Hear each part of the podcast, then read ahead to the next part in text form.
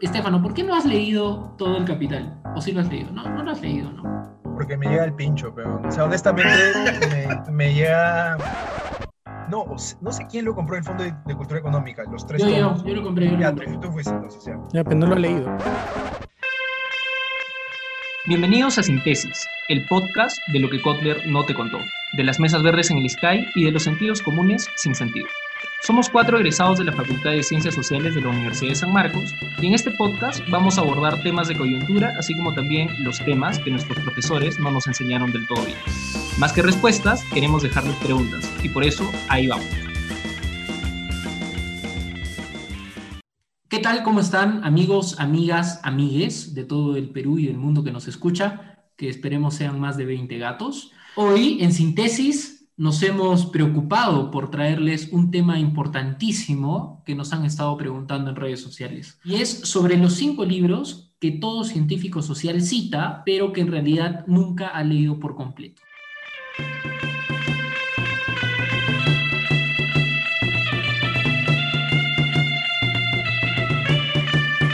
Bueno, y para hablar de este tema en este podcast, estamos con el papirriqui de las ciencias sociales, Luis Miguel Purizaga Vertis, ya ustedes lo conocen. Además, con Estefano Corso, el cusqueño heredero de las fábricas de chocolates Corso acá en el Cusco, hijo descendiente de Mistis, como siempre, y José de la Cruz, dueño de la mitad de Huamanga en Ayacucho. Así que, por favor, empecemos de una vez a conversar de este tema tan importante. Cinco libros que todo científico social cita, pero que en realidad nunca leído por completo. A ver, Luis Miguel, empezamos. ¿Por qué crees que ocurre esto? ¿no? Tal vez podemos empezar citando el primer libro. Y claro, el primero tiene que ser el más grande de todos, ¿no? O sea, El Capital, de Carlitos Marx. Ah, su... Tal vez empezamos con, con una declaración sincera, honesta, puede doler al decirlo, pero ¿tú lo has leído por completo? No. Pero sí lo has citado, ¿no? Bueno, Pero sí lo has primero, primero, primero, bueno, saludar a todos, todas, todos que están ahí escuchándonos. Yo creo de que en relación específicamente al Capital de Marx, yo creo que es en general, ¿ah? no solo por los científicos sociales, yo creo que es uno de los libros del que más se habla y, y que menos personas han leído. ¿ah?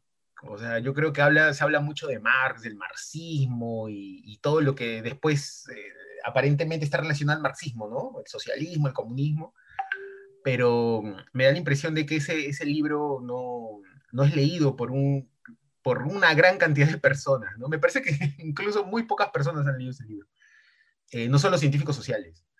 Eh, entonces, ahora, en mi caso per per personal, ¿por qué no, no he leído ese libro? Bueno, en realidad sé que son tres tomos, ¿no? El primero.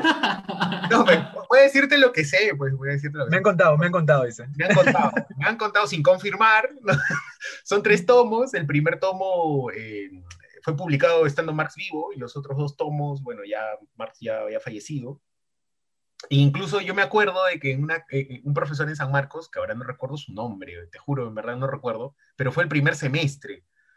Él, él justo nos comentaba de que, miren, incluso no es necesario pues leerse los tres tomos, ¿no? Solamente leyendo el primero, porque ahí está condensado toda la, la crítica a la economía política, ¿no? Entonces, no, no he leído ni siquiera el primer tomo, he leído algunas, algunas, algunos fragmentos. Pero... pero, pero incluso es, es, bien curioso, ¿ya? Es bien curioso porque, porque por ejemplo, eh, el, el, el, cuando nosotros nos enseñaron economía política, eh, claro, el curso se llamaba economía política, pero claro, el 80% del curso se hablaba de Marx, pues, ¿no?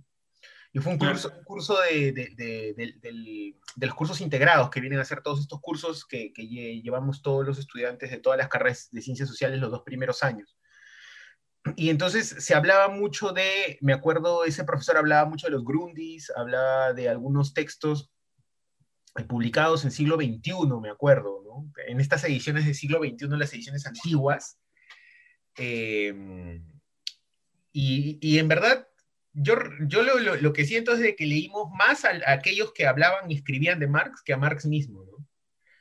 Eh, pero bueno, yo, yo supongo que toda persona que se considere marxista o que, o, que haga una crítica de, la sociedad desde el enfoque marxista, eh, tiene pues que leerse esos textos, ¿no? Creo, es lo mínimo. O sea, A lo que voy es que si tú vas a hablar de Marx y vas a hacer un análisis de fenómenos sociales a partir de esa mirada, de ese enfoque, de ese, de ese enfoque, del enfoque de ese autor, bueno, entonces tú sí estás, estás en la obligación, me parece, de leer más que eh, el resto. Ah, pero eso no pasa, pues. Eso no pasa, ¿no? Por ejemplo, Estefano, o sea, Estefano es el más sincero de todos, ¿no? Porque Luis Miguel torea cinco minutos la pregunta y, y, entre líneas dice, sí, pues no he leído, ¿no? ¿Qué quieres de Estefano es el más sincero de, todos. ¿Qué quieres de mí?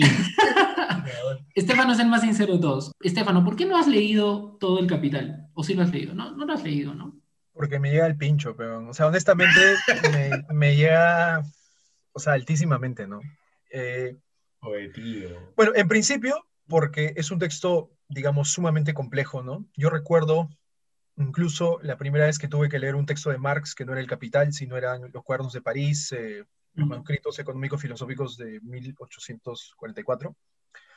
Ah, o sea, me pareció un texto denso, ¿no? Eh, estoy hablando, digamos, primer, segundo año de, de, la carrera de sociología y tuve que digamos, darme la tarea de, buscar otras fuentes que expliquen, digamos, el texto, ¿no? Entonces yo recuerdo que en ese, en ese transcurso, en ese trabajo, llegué a los trabajos de Enrique Dussel y me pareció algo, algo que dijo Dussel resonó mucho en mí, porque Dussel, eh, en, una, en un documental que, que, no sé si lo vi, no, nos hicieron ver un documental sobre Dussel, no, no recuerdo en qué clase en realidad, pero Dussel dijo algo que me pareció súper sincero. Dussel dijo, en este documental dice algo así como que yo a mis 40, 50 años me di cuenta que nunca había leído a Marx, o sea, nunca me había tomado el, trabajo real de, querer entender a Marx, ¿no? Y él dice, y bueno, lo que hice durante los próximos 10 años de mi vida fue eso, ¿no? Entonces, Dussel literalmente 10 años de su vida, una década, se dedicó a, digamos, sistematizar el pensamiento marxista, ¿no? Leyendo las fuentes primarias y, a y pues evidentemente eh, buscando llegar a una comprensión de, la obra, ¿no? Eh, que es el capital. Entonces yo te soy honesto, o sea, yo no tengo 10 años de mi vida para entender qué es lo que dice el capital y tampoco, no sé, pues cuánto tiempo me demora en leer todo el capital, los tres tomos, que un par de meses, no tengo ese tiempo ahorita, ¿no? Me gustaría quizás como Dussel en algún momento ganarme una beca, eh, que creo que él la ganó del, no sé si el gobierno israelí o algo así, que pueda, digamos, mantener a mi familia por 10 años y yo simplemente dedicarme a estudiar a Marx. Pero eh, cuando la calle no te grita marxismo, sino te grita como que, oye, causa, tienes que pagar las boletas de fin de mes y los servicios, es difícil dedicarse a ese estudio. Claro, entonces ahí es difícil pues dedicarse a esas huevadas. O sea, yo lo respeto. Ahora, también hay que ser honestos, y, con esto más o menos termino para, para ya ir avanzando con, con lo otro, pero yo no he conocido en San Marcos más que dos personas que verdaderamente eran marxistas ortodoxos y que habían, digamos, creo que hecho el esfuerzo de entender lo que estaban leyendo, ¿no? Eh, ah. Un compañero que, que, enseñaba antropología, que no recuerdo su nombre, y de ahí yo creo que me atrevería a decir el profesor eh, Tirso Molinari, que creo que era un tipo bastante serio con su aproximación, sobre todo teórica, a, los, a los clásicos, ¿no? Eh, porque digamos, lo que dice Luis es muy cierto, los profesores que se dedicaban a encargar la lectura de estos eh, textos eran profesores que, digamos, eh, también complementaban su labor enseñando en academias como Aduni, ¿no? donde enseñaban, digamos, la versión dosificada de Marx para jalar alumnos con tendencias un poquito no sé, pues eh, si quieres llamarlas extremas, o bueno, para mí no eran extremas, ¿no? Eran compañeros. Malditos rojos, papi, malditos rojos. O sea, pero eran, eran profesores que tenían esas tendencias, ¿no? Entonces te dejaban, yo recuerdo, por ejemplo, una vez en un, en un, en un texto, en, en, un examen que tuvimos que dar de, de un curso de economía política, eh, que bueno, un compañero que, que, falleció, que se llama Alexis Baila, me ayudó, literalmente me tuvo que dar las respuestas de ese examen o sea, el, el, examen era como que calcula la plusvalía, si tienes como que 10 obreros, si tienes una fábrica y produce tal. Y yo dije, puta, weón, esto en serio, digamos, es, es parte de ser sociólogo. Yo al menos no lo comprendí, ¿no?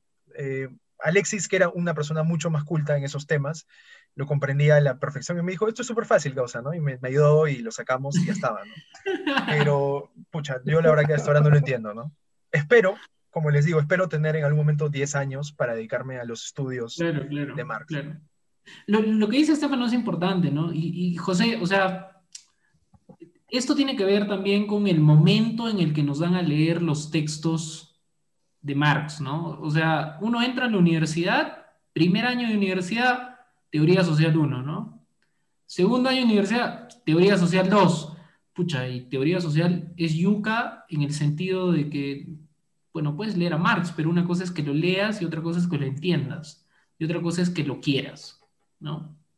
Entonces, también tiene que ver con esto del momento en el que te dan a leer, ¿no? Más aún en una, en, una cultura peruana donde no, no, hay costumbre de leer y en el colegio no te preparan para eso, y mucho menos en la academia, ¿no? Y de frente te dan un mamotreto como ese. Entonces, ¿cuál ha sido tu experiencia, José, con este libro de, del Capital? Porque con eso igual pasa lo mismo con el segundo texto del que siempre citamos y siempre hablamos, pero que en realidad nunca lo hemos leído, que es Economía y Sociedad, ¿no? Entonces, ¿tiene que ver o no tiene que ver con, con, esto del momento en el que te dan a leer el texto? En realidad, yo, considero que el capital tiene una intención distinta a Economía y Sociedad. En primer lugar, porque, Economía y Sociedad pretende ser un manual de conceptos sociológicos para poder hacer eh, investigación. Pero el capital tiene una pretensión de, de velar cómo funciona el sistema capitalista, ¿no? detrás del capital creo que se puede hablar muchas cosas, incluso que hablar de capitalismo sin el capital, o sea, si no hubiera existido el libro El Capital, no se podría hablar de capitalismo, porque es eh, Marx quien bautiza así a este sistema de producción, Pero hay muchas cosas alrededor, incluso hay problemas de traducción, eh, de ahí ha habido muchas, muchas eh, reediciones, porque creo que Dussel, a quien refería Estefano, incluso hace, vuelve a corregir conceptos que habían, eh, si habían sido mal traducidos del alemán al español. Pucha, hay muchas cosas, ¿no? Y, eso para una persona que está empezando en ciencias sociales es brutal, pues, porque hablarte de, eh, de, trabajo abstracto, eh, entonces te, te vuela la cabeza, ¿no? Porque Marx está hablando de un contexto del siglo XIX, ¿no? Y el siglo XIX tenía un sistema de producción distinto, pues. Entonces, entender el sistema de producción donde se estaban consolidando las fábricas a, un modelo en el cual vivimos, en el que las fábricas básicamente están descentralizadas, están repartidas por todo el mundo, hacen que el libro sea de una, de una digestión dura, ¿no? Entonces, eh, Marx es de hecho que es un autor muy referenciado pero con el que, es, con que tiene que eh, dialogar con bastante pausa. En cambio, Weber es un pata que fue mucho más operativo, ¿no? Sus conceptos te los, te los encajona bacán, te da ejemplos muy puntuales y como que está suspendido temporalmente. Sus conceptos pueden funcionarte para hablar de la historia en el pasado, por ejemplo, sus modelos sobre dominación, como para hablar en la actualidad. Sus modelos, jaloneándolos un poco, funcionan ya, pero, o sea, está, está, bien, pero fuera de eso, o sea, ya pasando al, segundo libro que siempre citamos, ¿no? Que es este Economía y Sociedad de Weber. Pero, o sea, a ver, primero, paréntesis. Aquí todos tienen los tres tomos de Capital, ¿no? Ah, yo no lo tengo, ¿ah? Yo no lo tengo. Lo tengo en PDF. Yo tampoco. ¿Nadie? Yo los tengo en PDF, los tres tomos, pero bueno, están esperando. ¿En físico no lo tienen? Estoy esperando esos 10 años a los que hacían. Pero, pero, o sea, decir, decir que lo tienes en PDF es que todo el mundo lo tiene en PDF, por ejemplo, porque yo ahorita dentro pongo el capital PDF y me sale, ¿no? por ejemplo, la edición, creo que fui una vez con Luis o con José a la. No, no sé quién lo compró el Fondo de, Cultura Económica, los tres yo, Yo, yo lo compré, yo lo compré. Tú, tú fuiste entonces, ya. Ya, pero no lo ha leído, pero no lo ha leído. No todo, sí, no todo, no todo. Sí, lo tiene ahorita parando una mesa, una mesa que está dice mala pata, están ahí los tres tomos. No, lo ha puesto de base para su laptop. No, está, está ahí en mi biblioteca, en Lima todavía. Pero bueno, cerrando paréntesis. El segundo texto, que es este de Weber, ¿no? Eh, más allá de, de, lo interesante que sea, porque en este capítulo no vamos a hablar si es que un texto es interesante o no, ese no es el objetivo. Eh, el de ver qué capítulos son los que se lee. O sea, además del primer capítulo, que es este de conceptos básicos, eh, conceptos sociológicos fundamentales, una cosa así que se llama, y el texto de dominación, yo no recuerdo algún otro, otro segmento de, tremendo bodoque, ¿no? Ustedes sí. No, yo, yo, yo tuve que leer, eh, además de esos que mencionas, hay, un, hay un capítulo donde se analiza la burocracia y también claro, claro el derecho en el Estado, ¿no? Eso, eso lo tuve que leer, bueno, para mi tesis, pero yo creo de que la mayoría se aproxima a ese libro de Weber por eh, los tipos de dominación, ¿no? Creo que, creo que es, lo más, es, lo más común. Pero en teoría sociológica eh, o en teoría social siempre dejan el capítulo 1, ¿no? O sea, Mm, los depende, conceptos depende básicos del de la profesor, ¿ah? sociología. depende del profesor, depende del profesor. Yo Eh, sí recuerdo haber leído el capítulo 1, pero sí, sí, sí creo que es lo más, digamos, lo más... ¿Alguien se acuerda cuántas páginas tiene ese libro? es Creo que tiene 400 algo. ¿ah? Es una Biblia, o sea, es una No, cosa tiene muy- más, que 400, tiene más. Es Es un bodoque. Es Es un demasiado, bodoque. es un montón. Yo lo, yo lo tengo ahí, al igual que el Capital, junto al Capital, y puta, es un bodoque. ¿no? Claro. Y, y bueno, y también, y Está en la sección de intratables esos libros. no, y también, y también tengo entendido de que no, eh, no es que, digamos, eh, es un cuerpo eh, estructurado por el mismo Weber estando vivo. O sea, digamos, él escribió una parte de ese libro y luego cuando él fallece su esposa se encarga de organizar sus textos que están relacionados a los, y, y lo arma, digamos, ¿no? Le da una estructura a todo el, a todo el libro al final. Pero no es que Weber le, le dio una estructura previa, ¿no? No, no, no. Eh, pero bueno, o sea, yo creo de que el- el- el- lo más difícil, bueno, no sé si lo más difícil, pero una, uno de los, uno de los inconvenientes más grandes con ese libro es que es inmenso, o sea, es, es- realmente es inmenso. No, no sé cuántas. A ver, esperen un momento, va- vamos a salir de dudas ahora mismo. Para contarles que Luis Miguel se ha parado y se ha ido a su biblioteca a sacar Como- el texto. para la gente que nos está escuchando, Luis ahorita está levantando eh, uno de sus li- libreros que tiene, que estaba así medio cojito, está sacando ahí de, la parte de abajo. No, no, mira, yo, yo tengo la versión, la versión del libro del Fondo de Cultura Económica y tiene 1452 páginas el libro. ¿Sabes? Tú decías 400, hermano. 400 No, no, es un libro que se lee tranquilo, pero 1400 ya es cosa. estándar incluso. Y esta es una edición del 2014 ¿ah? y es, es, es monstruoso. pues. Esa edición es bonita. Tapa dura, bien bonita, sí, sí. Mm, Pero yo creo que la gente no lo lee por eso, porque es incómodo. Pues no, es un libro grande, no puedes llevarlo a cualquier lado para estar leyendo. Ah. Es un libro que se puede leer de manera independiente que- de los capítulos. Sí, y creo que justamente por esa razón, eh, por ejemplo, Alianza Editorial comenzó a sacar eh, ediciones de partes del libro. Por ejemplo, Alianza Editorial tiene en una edición separada los tipos de dominación, ¿no? Porque Mm. imagínate, pues, imagínate cargar todas estas 1452 páginas cuando lo que te dejan es tipos de dominación nada más. O sea, no, pues, no, no tiene sentido. Em, pero sí, Claro. así es. Pero igual, yo sigo creyendo que al igual que el Capital, depende mucho en qué momento te dejan leer estos textos. Porque yo recuerdo en teoría social, o sea, en antropología, en antropología política tal vez te dejan leer a Weber, ¿no? Pero te dejan leer eh, el, el capítulo sobre dominación. Pero, por ejemplo, los este primer capítulo sobre conceptos fundamentales sociológicos, al- al- algo así que se titula, pero nos dejaron a leer en teoría social. Y yo recuerdo una experiencia malísima, porque es un texto corto, que no tiene muchas páginas, pero recuerdo que tuve que leerlo como cuatro veces, ¿no? Como para tener una idea un poco vaga, porque no lograba entender en realidad mucho de lo que se decía, ¿no? O sea, hay, hay, hay párrafos que son, creo que, inleíbles. Eh, no sé, o sea, y, y ahí, en esas primeras lecturas, le cogí cierto terror y cierta pelea que puta dije, a esto aún no lo leo, ¿no? O sea, no lo entiendo ni cagando, me siento bruto leyéndolo. Depende de la edición también, pues, ¿no? Porque yo creo que, por ejemplo, si te hubieran dejado la ética protestante, Claro, hubieras leído todo el libro. Claro, ah, pero hay otra chamba de edición, ¿no? Pero yo- en general yo creo que el libro que es más citado, y esto es curioso, es El científico y el político, que ni siquiera es un libro, sino es un discurso que dio Weber, y la gente lo cita un montón. Es creo que más referenciado que el mismo Economía y Sociedad. Cuando hablan al menos de política, utilizan un montón ese texto.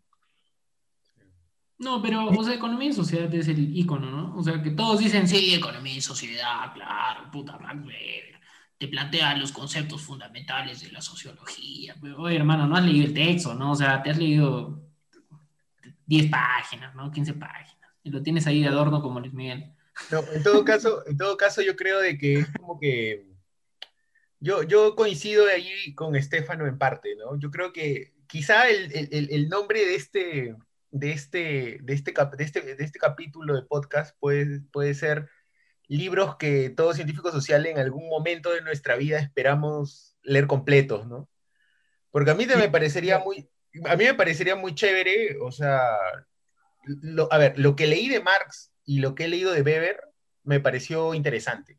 Otra cosa es que, bueno, por tiempo, por, por, bueno, por practicidad y otras cosas, pues no, no, no, no, no me lo leí completo, pero si por ejemplo mañana viene alguien y así como le pasó a Enrique Dussel, me dan una beca para en cinco años, oye, tío, ¿sabes qué? Léete esto de haber sacado un, un, no sé, ensayo, paper de esto de, de Marx, yo, yo lo hago, ¿ah? O sea, qué bacán, qué rico, porque de hecho me parecería interesante, ¿no?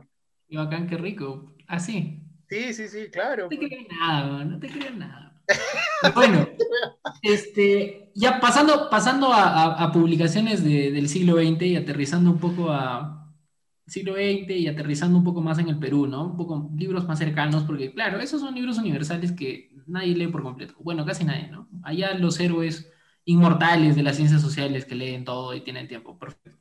Pero, por ejemplo, este texto de Ciudadanos Reales e Imaginarios, ¿no? O sea, Ojalá Sinesio no nos escuche para pegarnos, pero sí, pues creo que entra dentro de este top 5 de grandes textos e importantes, pero que no leemos por completos, pero sin embargo hablamos de ellos y los citamos casi siempre, ¿no? O sea, no, no, siempre hay ponencias en sociología cuando eres estudiante y todos, sí, el profesor Sinesio, en, puta, en su libro, que parece una teja gigante, ¿no? Pero puta, o alguien acá ha leído ese libro yo Tengo, yo, tengo una tesis sobre por qué no se lee ese libro, ¿ya?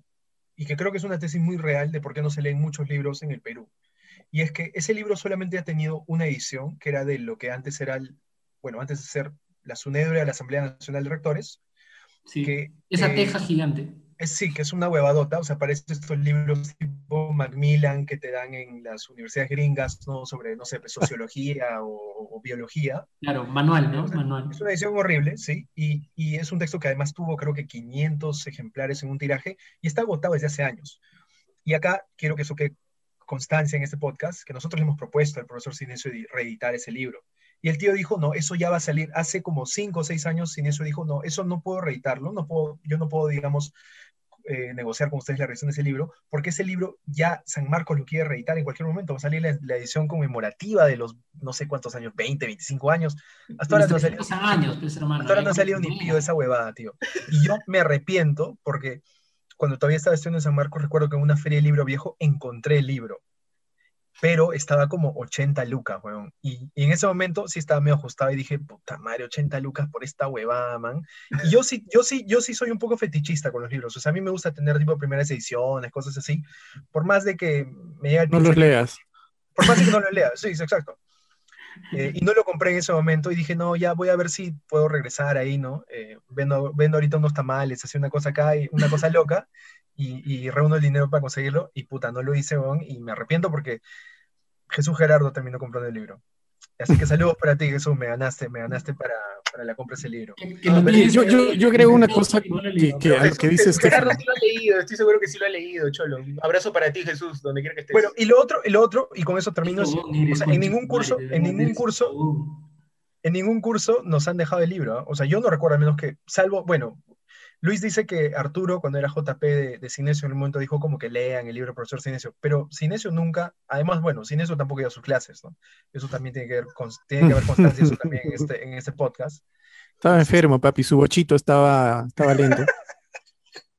Oye, pero yo, yo agregaría una cosa a lo que dice Estefano sobre ciudadanos reales e imaginarios. Yo saqué una vez el libro de la biblioteca de, de, la Facultad de Ciencias Sociales y es un libro que en la manera de ser redactado es también lento, ¿no? O sea, no, no tiene esa fluidez que te permite eh, atrapar la idea que, que, quiere desarrollarse ahí, que es un contraste bien fuerte, por ejemplo, con los libros de historia, ¿no?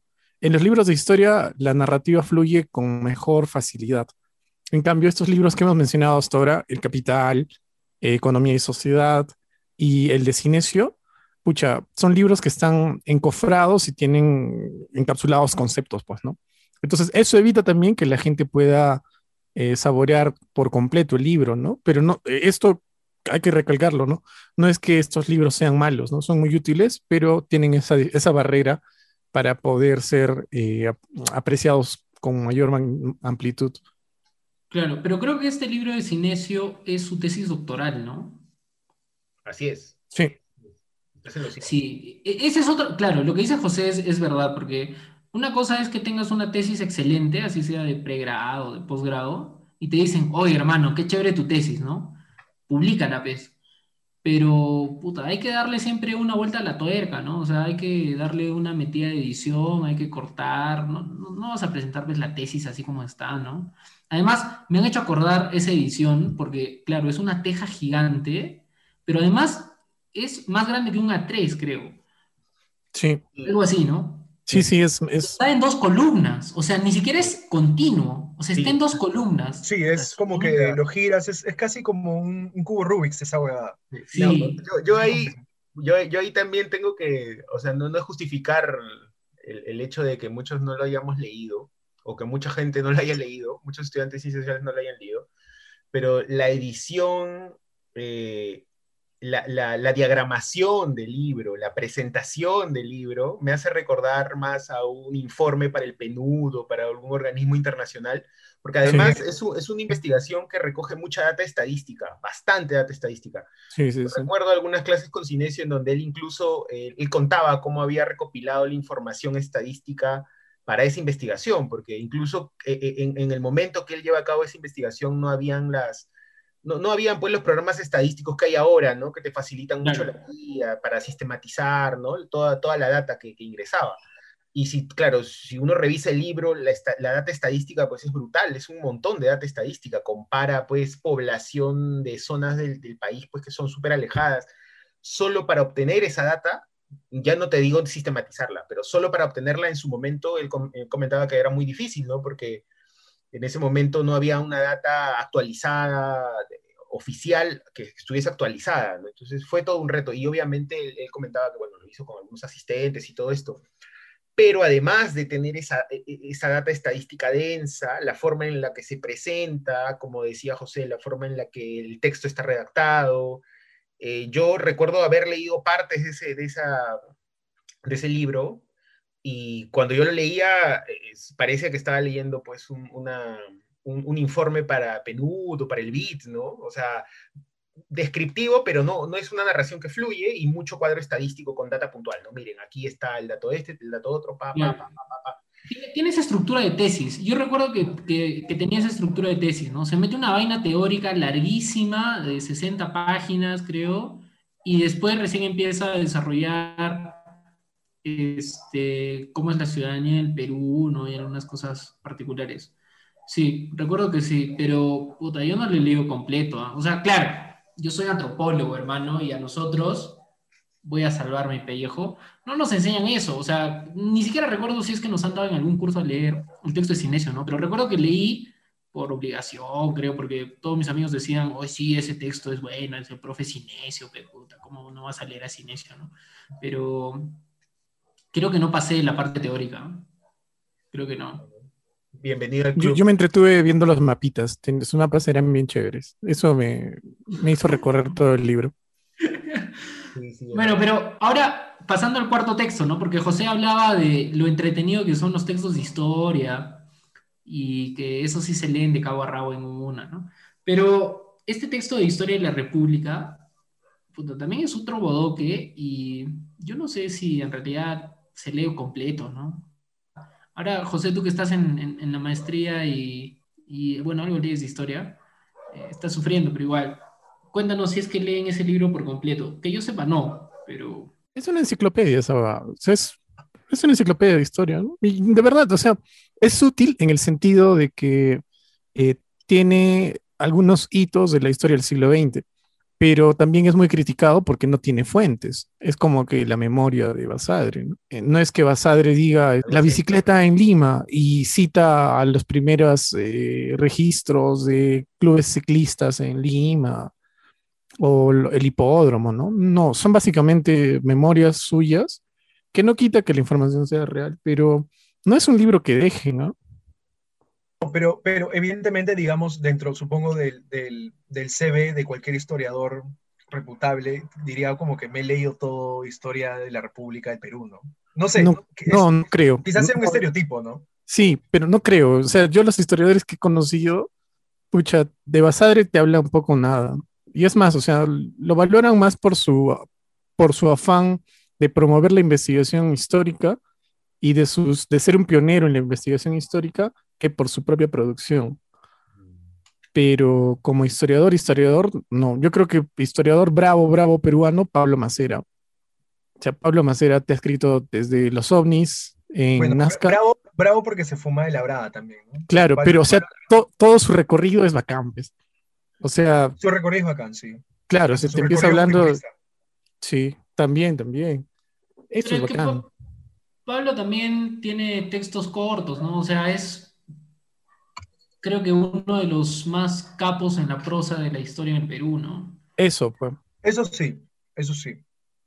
Eso, ¿no? Porque además es, o sea, es bien, bien, bien astuto al momento de, hacer frases, frases célebres, ¿no? O sea, es bien rápido en eso. Y, y los textos son clarísimos. Es que la ventaja de la historia es que te refleja básicamente la información que recolecta, ¿no? Mientras que la antropología y la sociología encofra en conceptos lo que está pasando en la realidad porque tiene una pretensión de teorizar la vida, ¿no? En cambio, los historiadores básicamente te narran el proceso, ¿no? Entonces, eso te engancha mucho más rápido y hace más digerible también el contenido. Pero en el caso de historia de la República de Basadre, Mm, es un, yo creo que es, de nuevo, ¿no? Es un libro referencial, mejor dicho, es una enciclopedia de historia referencial, ¿no? Que te ayuda a pensar momentos de, la historia del país. Ya, ya, pero tú no lo has leído por completo, ¿no? No, tampoco me interesaría. ¿Quién de nuestra edad se ha leído República de Basare por completo, man? O sea, en serio. Por favor, si hay alguien que esté escuchando el podcast y se ha leído completo, mándenos un, un, un email. les, mandamos, les, mandamos, y les mandamos un pack de libros de regalo. Yo les mando un pack de libros de regalo de mi, de mi biblioteca personal. Eso, es como, sacar un, un logro en, en, no sé, pues, weón, en, en, un juego, un videojuego, ¿no? O sea, como que estás jugando Halo y has, has, un logro o algo así, ¿no? No, pero cualquiera puede decir yo he leído, ¿no? La idea es que te demuestre que ha leído todo el texto. Obviamente, claro, obviamente. ¿Cómo, cómo te demuestran eso? ¿Cómo te demuestran que has leído todos los tomos? Ah, ese es otro buen punto. ¿ah? Lo que dice José es interesante porque, puta, entonces Basade era como una especie de Funes el memorioso, weón. O sea, puta, este weón se acuerda, pero pues, hasta la historia de los incas, weón. O sea, ¿en qué momento? Claro, es que, es que Basadre también eh, aparece, está empezando a hacer historia en, buena, en la primera mitad del siglo XX, ¿no? Donde la historia no estaba tan institucionalizada en nuestro país. Por ejemplo, él narra en algún momento que le dieron el curso de Historia del Derecho en la Facultad de Derecho en San Marcos y él decía, yo no sabía qué cosa iba a enseñar, entonces lo que me quedó hacer era investigar sobre la historia del derecho en el Perú y así pude dar el curso. Sacó un libro. Entonces, claro, sacó su libro y, y, en base a eso lo hizo, pero, o sea, me refiero a que sus limitaciones también están referidas al momento en el que la historia no está, no es una historia tan académica como la que en la actualidad tenemos. Y por eso el libro responde también a, ese momento, a esa tradición de él viene, ¿no? Por más que él tenía contacto con eh, las tradiciones francesas, eh, con, dialogaba mucho con la tradición alemana también, pero es, una cosa es estar en diálogo y otra cosa aterrizar eso en trabajos de investigación. Igual es un libro referencial y eh, como economía y sociedad lo puedes leer por partes, ¿no? o puedes leer solo la partecita. Pero bueno, ese es el, entonces el cuarto libro en nuestro top de los cinco libros que todo científico social, por lo menos peruano, cita, pero nunca ha leído por completo. Y el quinto libro tiene que ver con la antropología, porque claro, acá la antropología no se salva de eso, ¿no? Y en el siglo XX se ha producido un libro importantísimo, no sé si ustedes lo lo han leído, ¿no? Pero era la tesis doctoral de Rodrigo Montoya, maestro, que siempre lo citamos acá, claro, con mucho cariño siempre, que ojalá no nos escuche porque si no, puta, nos va a dejar de hablar, especialmente a mí. Eh, este texto que se titula A propósito del carácter predominantemente capitalista de la economía peruana actual. Sí, así de largo. Pero, pucha, ese texto, no sé si ustedes lo han revisado, ¿no? Pero Hermano, ese texto es increíble, pero es uno de los textos más importantes de la segunda mitad del siglo XX para entender desde la antropología lo que era el Perú. Sin lugar a dudas, sin lugar a dudas. No lo han leído, ¿no? Pero ¿cómo, ¿cómo puedes decir eso si no lo has leído? Pues mira, yo no, he leído, yo no lo he leído todo, pero he leído casi todo, porque es su tesis doctoral. Ya. Eh, y si no me equivoco, capitalismo y no capitalismo está por es, es creo que, que alguien me corrija, por favor, que alguien me corrija, pero creo que capitalismo y no capitalismo es eh, la versión leíble de esa tesis. Creo, creo. Me corrijan, por favor. ¿Qué es ese, el que sacó Mosca Azul, no? Sí, creo claro, que sí. Claro. Porque yo les cuento la historia, porque además, para que vean que yo sí he leído, casi he leído todo ese libro, ¿no? Rodrigo Montoya llega a Francia en medio de este debate. Entramos a la modalidad mermelada. Está bien, muy bien, me gusta. Llega a finales del 60, inicios del 70, con su tesis doctoral en medio de este debate donde la izquierda se estaba sacando los ojos preguntándose sobre cuál era el modo de producción predominante en el Perú. Entonces, gran parte de la izquierda decía, es feudal, semifeudal, no es capitalista, es semicapitalista, en fin, ¿no? O sea, toda la mecha que, que, ya conocemos. Y la importancia de ese libro es porque Rodrigo llega y dice, no, acá no es que haya un modo de producción predominante en el Perú que excluya al resto, no, no es así. La diversidad del Perú está también en la diversidad de los modos de producción que existe, pero sobre todo que se sobreponen. Entonces, hay lugares donde, claro, hay un, hay un capitalismo notorio, hay otros donde el capitalismo se está sobreponiendo a un, a un modelo semifeudal, etc. Entonces, eso como que reforma el momento del debate en la izquierda y ese es el, el texto que lo hace famoso básicamente eh, en el Perú y en América Latina. Así que pasé mi examen, pues, pasé mi examen. Yo lo leí casi por completo. Aunque el título es indigerible, hay que recomendarle a Rodrigo de que tiene que ponerle títulos más atractivos a sus textos, pues hermano. Luis Miguel se está durmiendo con ese título porque desde que, desde que lo dije se cae de risa desde el inicio, pero bueno. no, no, esa es la historia Sí, pues con un título así es como que tienes todas las ganas del mundo de que nadie lee ese libro, ¿no? O sea, con un, título, tan, con un título tan grande, pero bueno. Claro, pero en antropología creo que ese es uno de los textos del que, del que más, más referencia hay, al menos en estos temas, pero que no se leyó por completo. ¿ah? O sea, ni yo. Yo que, pucha, lo, lo, quiero a Rodrigo y a su producción, no lo he terminado de leer. Perdón, Rodrigo, lo siento. Bueno, y eso que Rodrigo, Rodrigo era el tocado, pues, ¿no? Porque en ese momento había como que Quijano te tocaba y te daba como la bendición para que tú seas el siguiente, Claro. El contexto, el contexto, que cuenta César es, es, es, real, o sea, porque Rodrigo regresa. Rodrigo se, va, Rodrigo se va a Francia con la vena de Quijano. Con el bendecido, estaba bendito ese hombre. Y él regresa, digamos, porque él iba a ser, pues, como el, el Mahoma, ¿no? En esta tierra. Claro, Rodrigo regresa pichulón. Y además, el y este es como anécdota, ¿ya? Porque Rodrigo me la contó. Eh, Matos Mar le dice, oye Rodrigo, tienes que venir acá al IEP, hermano, ¿cómo vas a volver de tu beca y no vas a estar en el IEP? Acá te queremos, te necesitamos. Y Rodrigo volvió tan pichulón que dijo, yo no necesito el IEP. En ese momento, ¿no? Y no, pues nunca estuve en el IEP. Pero bueno. Moraleja.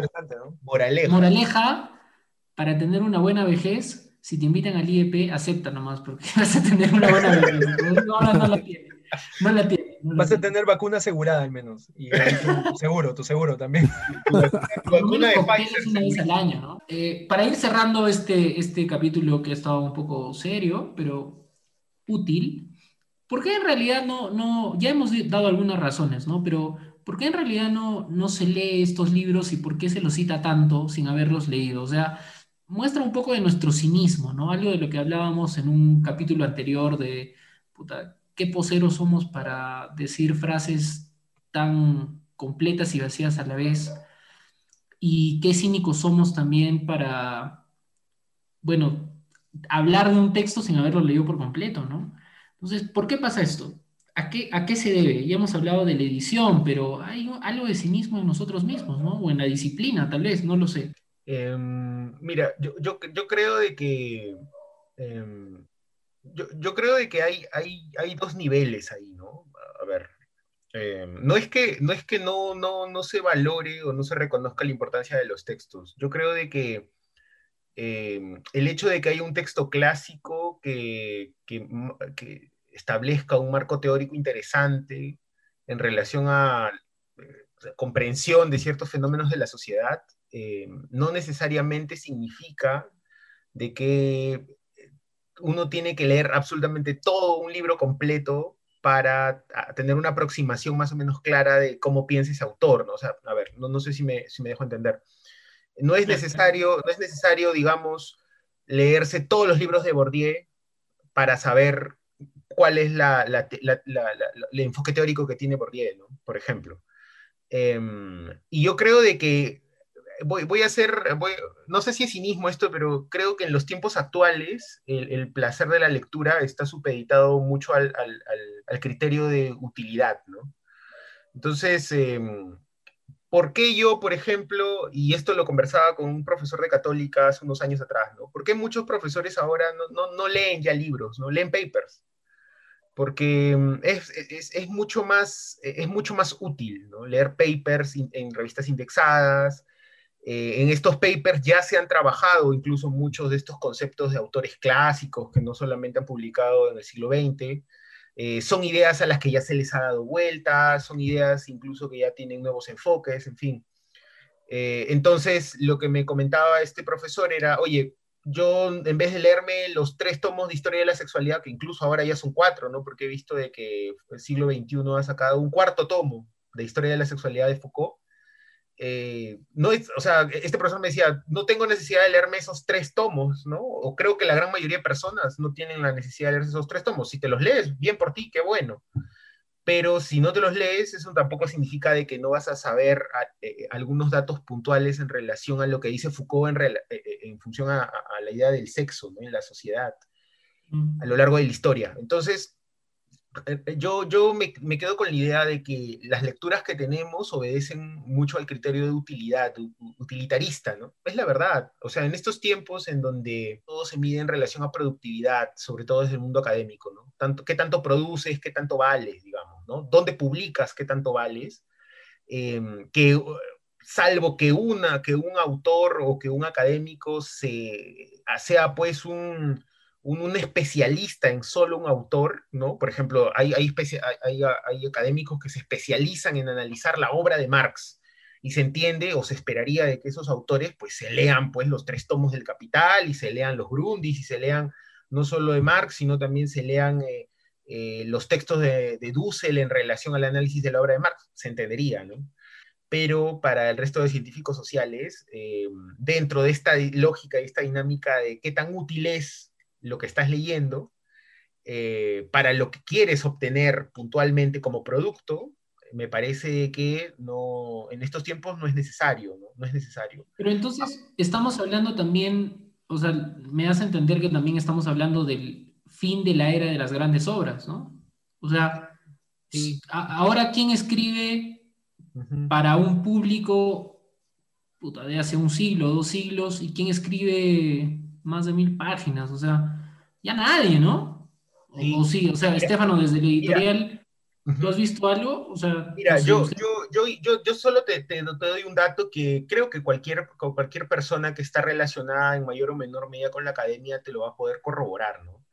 Eh, y esto viene desde la Academia Norteamericana, ¿no? ¿Cuál es, cuál es la, la, lógica ahora, por ejemplo, para publicar eh, tesis, digamos, o, o, trabajos finales de, fin de posgrado, ¿no? Eh, ahora la lógica del menos es más es lo que predomina, ¿no? Ahora, por ejemplo, em, el caso del profesor Rodrigo Montoya, ¿no? Su tesis de doctorado, pues una, se esperaba de él que, su tesis de doctorado fuera una cosa, pues, monstruosa, ¿no?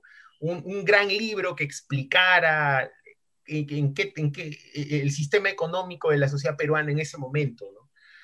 Eh, pero ahora los estudios ya no van por ese lado, ¿no? incluso para una tesis maestría, incluso una tesis doctorado, lo, que se pide pues no son grandes obras que logren explicar pues grandes procesos, quizá si lo decimos así, en la sociedad, sino cosas puntuales. Eh, está todo, la producción académica está muy circunscrita a los cánones que se establecen en la academia y estos cánones son cuanto más eh, preciso, cuanto más eh, puntual, cuanto más reducido, cuanto más... Eh,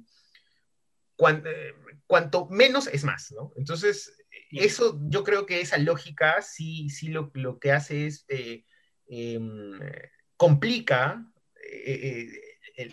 la posibilidad de que haya algún estudiante por ahí o algún académico que quiera hacer como una gran obra, ¿no? Y que después se convierta en un gran libro, ¿no?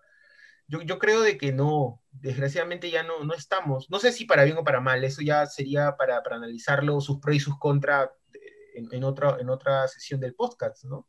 Por ejemplo, pero, pero yo creo de que no, ya, ya no estamos frente a esos, frente a esos, esos grandes... En esos grandes textos, ¿no? Y ya no estamos, ya no estamos frente a eso. Me parece que no, me parece que yo no. Yo, yo, no me atrevería a decir eso, ¿ah? o sea, porque porque esos grandes textos, si tú los ves a la luz, digamos, de la historia de estas disciplinas, o en el caso de la literatura, no es que, puta, los grandes textos se producían como, como cancha, ¿no? O sea, no es que salía un gran texto cada año, ¿no? Es así como eh, los genios eh, de nuestra generación, o sea, igual, si, bien ahora, bueno, porque, porque hay una, digamos, hay indicadores ¿no? que te pueden decir si según el coeficiente intelectual de una persona podría ser calificada como un genio o no, digamos, eh, y se ha cuantificado, entonces se puede decir que hay más genios viviendo en la actualidad, pero es más por la visibilidad que tienen, ¿no? O sea, igual, digamos, las personas que verdaderamente influyen a nivel mundial eh, son muy pocas, ¿no? Eh, y en el caso de los, de los libros y los textos, yo creo que también es muy distinto verlos, digamos, en, desde la perspectiva del tiempo presente y luego ver libros como los que nosotros hemos analizado ahora con una perspectiva, digamos, de, de, de, la, de, la vida que han podido tener estos libros luego de ser publicados, ¿no? después de mucho tiempo. Entonces, por ejemplo, a mí se me ocurre un texto eh, que yo no he leído, pero todavía es un libro que, digamos, está, como diría Humberto Eco, en mi antibiblioteca, ¿no? De textos que porque la mayoría de nosotros, digamos, ahorita Luis tiene, digamos, presume una biblioteca, yo diría, de unos quizás 500 libros ahí en, su, en su espalda, pero yo estaría dispuesto a, apostar que él no ha leído la mayoría de los libros, ¿no? Igual que yo, digamos. Y, eso, y eso es algo normal, digamos, ¿no? Yo creo que en parte esta idea de decir, por ejemplo, que, que, claro, hay estos libros clásicos que todos supuestamente hemos fotocopiado, querido leer, pero tenemos, hay, hay, hasta, cierta, hay hasta cierto punto esta vanidad o esta fragilidad ¿no? De, claro, de decir como que los tienes, ¿no? Eh, me hace recordar mucho un compañero que tenía literalmente sus tres fotocopias anilladas del Capital y que las llevaba a todos lados, ¿no? Sin embargo, yo nunca vi que en ningún momento las abría y las leía, ¿no? Era más como quería que la gente, digamos, se entere que estaba leyendo el Capital, ¿no? Pero el pata creo que, o sea, no leía ni otras cosas mucho más simples. Entonces sí hay como una fragilidad muy marcada en la academia peruana, porque no es la única academia en la cual puedo hablar, ¿no? No sé cómo serán las cosas en otros países de la región o el mundo. Pero, ahí, en relación a lo que dice Estefano es bien interesante, porque yo también, o sea, uno también piensa, y esto lo, que, lo que dice Estefano da pie a, a, pensar cómo se construye la imagen del académico, ¿no? O sea, cómo, cómo se performa el académico. Eh, cómo, cómo, se espera que sea el académico cuando está en un grupo de personas, eh, de qué, se espera que, diga el académico. O sea, a, lo que voy con esto es de que, claro, obedece también a un, a, un, criterio de cómo se mira al académico, cómo se espera que fuera, ¿no? Entonces, claro, el, académico tiene que leer mucho, el académico tiene que tener una gran biblioteca, el académico tiene que presumir de que tiene libros. Em, y, claro, o sea, yo creo de que eso es interesante porque es un analizarse al, círculo en el que uno eh, está muy relacionado, digamos, o sea, no, lo sé, aquí, no sé si nosotros somos ya académicos, queremos ser académicos, aspiramos a ser académicos, no lo sé, pero de una u otra forma estamos muy ligados a la esfera de la academia, ¿no? Entonces, sí es necesario, como en todas las esferas de, distintas profesiones o de distintos oficios, también identificar cuáles son esos patrones a partir de los cuales entre nosotros nos miramos y nos identificamos, ¿no? Y dentro de esa misma dinámica también identificar cuáles son las razones de fondo por las que actuamos como actuamos o, decimos lo que decimos o presumimos eh, de haber leído libros eh, que en el fondo no hemos leído, ¿no?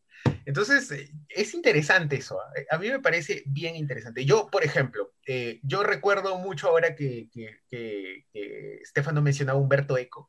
Eh, y, creo, y para las personas que nos están escuchando, si ustedes buscan en YouTube, ponen biblioteca de Humberto Eco y les va a botar como dos o tres videos en donde Humberto Eco presenta su biblioteca. Es para un programa en España.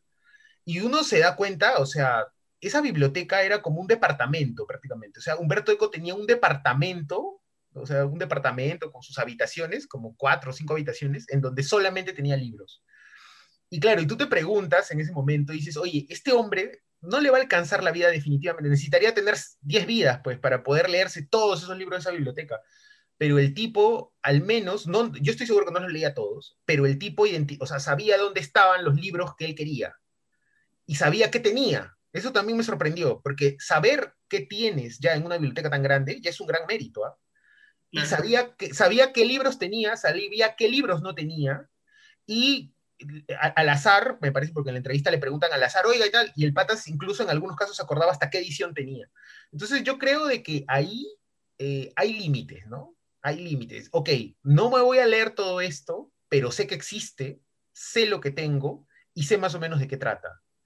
Eh, y, yo creo que pero mira, sin ir tan lejos, mira, sin ir tan lejos, no sé si ustedes han ido a la casa de Lumbreras, ¿no? Este, Luis Guillermo Lumbreras tiene una casota ahí en este, Magdalena, papi. Ese, ese chille presumiendo sus contactos. ¿no? Ahorita Magdalena con... Bueno, recuerdo cuando fui a la casa de Hobsbawm también. No, pero es que no tienes que, que, buscar lejos, pues, o sea, Lumbreras está, en modo mermelero. En, en, el límite de San Isidro con, con Magdalena, Ajá. pucha, tiene hasta hemeroteca. Imagínate. O sea, puta, tú, tú, entras a su jato y, el luego está bajando como quinceañera y los libros están ahí, ¿no? Y, y la hemeroteca está al otro lado, o sea es increíble. Yo no, no, creo que ni nosotros juntando nuestras bibliotecas vamos a tener algo así, pues es, brutal, ¿no? Es, brutal, brutal. Ahora, ahora, ahora también en relación a lo que dice César, también es necesario analizar un poco por qué a nosotros nos atraen estos, o sea, primero, por qué nos, nos atrajeron las ciencias sociales como una, una, profesión, ¿no? Para estudiarlas. Y segundo, ¿por qué? Porque todo que me parece que está enlazado, ¿por qué eso nos atrae a los libros? O sea, yo personalmente, y así yo lo digo con franqueza, a mí me gusta el libro como objeto. Claro. Entonces, en algún momento, cuando he tenido dinero, porque bueno, hay que tener dinero, es una inversión, cuando he tenido dinero, me, he encontrado a mí mismo comprando algunas ediciones de libros que yo ya tenía, pero me gustaba la edición. Entonces me gustaba la tapadura, me gustaba cómo estaba diagramado el libro, entonces ya ahí estamos entrando ya a otro nivel que es el libro como objeto. Incluso me he encontrado también con, eh, me he encontrado a mí mismo comprando libros que yo ya había leído, pero que, por ejemplo, era un libro que lo había leído en fotocopia y que ya, yo ya sabía de qué trataba y todo, ¿no? Yo lo había leído más de una vez en algunos casos, eh, pero cuando vi el libro, el, el, original, ¿no? Ya esa necesidad de tenerlo, de tener el libro como objeto. Entonces, yo sí creo que hay diferentes niveles, ¿no? que si bien es cierto, nosotros nos movemos en este mundo de la academia, estamos muy relacionados, como comentaba hace un inicio, en relación a cómo se construye la imagen del académico, cómo performa un académico, cómo se espera que debería ser un académico, y también dentro de ese análisis también hay, digamos, ramas, ¿no? Hay gente que solamente quizá tiene los libros porque los quiere presumir, hay gente que tiene los libros porque realmente les, gusta como objeto el libro, tener el libro. ¿no? Eh, y, hay, y, hay, gente como, por ejemplo, como, como, como, como, Lumbreras, que decía César, de que ya ni siquiera tiene que ver con el libro como objeto, sino como el conocimiento como tal. Porque cuando tú tienes una hemeroteca, ¿qué es una hemeroteca? Si, si lo vemos de una forma fría, ¿no? Para una persona que no viene de las ciencias sociales, una persona de X de afuera, va a decir, oye, es un montón de recortes periodísticos ahí amarillos que los tienes pues eh, en un folder, ¿no?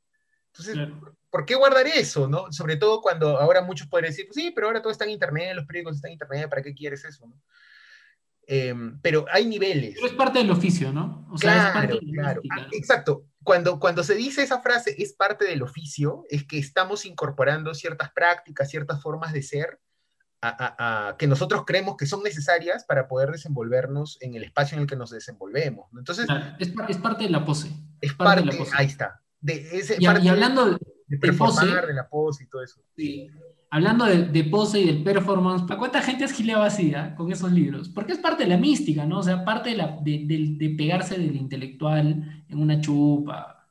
Es que yo creo que, o sea, sinceramente, mm, cuando he mencionado o he querido hacer amistad o, o tender de alguna manera un vínculo, he preferido recomendar o hablar de libros que sí se puedan leer. Pues, por ejemplo, a mí hubo una época en que me sorprendió muchísimo Norbert Elías y en vez de recomendar y hablar del proceso de la civilización, preferí hablar de la soledad de los moribundos, que es un libro excelente. Y básicamente tiene un de parecido. La civilización completita, de puta madre, de verdad. Claro, es, es, un texto, pero a una persona que quieres introducir en el mundito de Norbert Elías, no le vas a recomendar el proceso de la civilización. Es un libro bastante retador.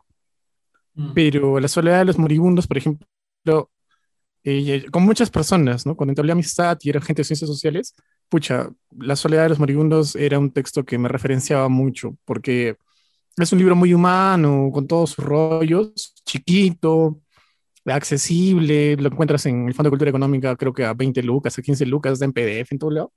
Entonces es un libro que, eh, que te toca, ¿no? Entonces ese libro para mí es, es una cosa así que que lo he utilizado mucho, mucho, pero nunca me, me, he agarrado de libros grandes para hablar de la gente, porque en el fondo siento que es hipocresía, ¿no?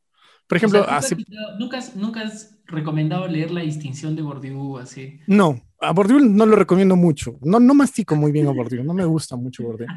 Lo importante de estas colecciones, de estos libros voluminosos, a veces son como un camino para ingresar a los autores, ¿no? pero el reto es tener el tiempo, pues porque si tú no eres un investigador que sobre este tema, no vas a tener tiempo para trabajarlos, ¿no? Pero el reto está ahí, el reto está ahí. Sí. Bueno, hemos llegado al final de este capítulo. Ha salido un poco largo, pero creo que ha salido útil, sobre todo para exculparnos de algunas culpas, otra vez vale la redundancia, de sobre todo la pose de citar libros que no hemos leído por completo.